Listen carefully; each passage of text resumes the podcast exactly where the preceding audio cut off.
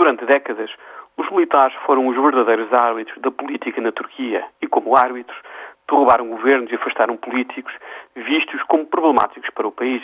Na semana passada, algo extraordinário aconteceu na Turquia. Em vez de prenderem políticos, uma série de importantes oficiais generais, no ativo ou na reserva, foram detidos por ordem do governo do Partido da Justiça e Desenvolvimento. A ambição de ser uma potência regional e uma das maiores economias mundiais exige que a Turquia faça duas coisas. A primeira é mudar a relação entre os militares e os políticos. A segunda é chegar a um consenso interno sobre a identidade do país e o rumo a seguir na nova fase da história da República. A semana passada mostra que a relação entre militares e os políticos está finalmente a mudar.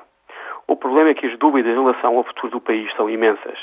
Por isso mesmo, vale a pena prestar atenção ao que se está a passar em Ankara.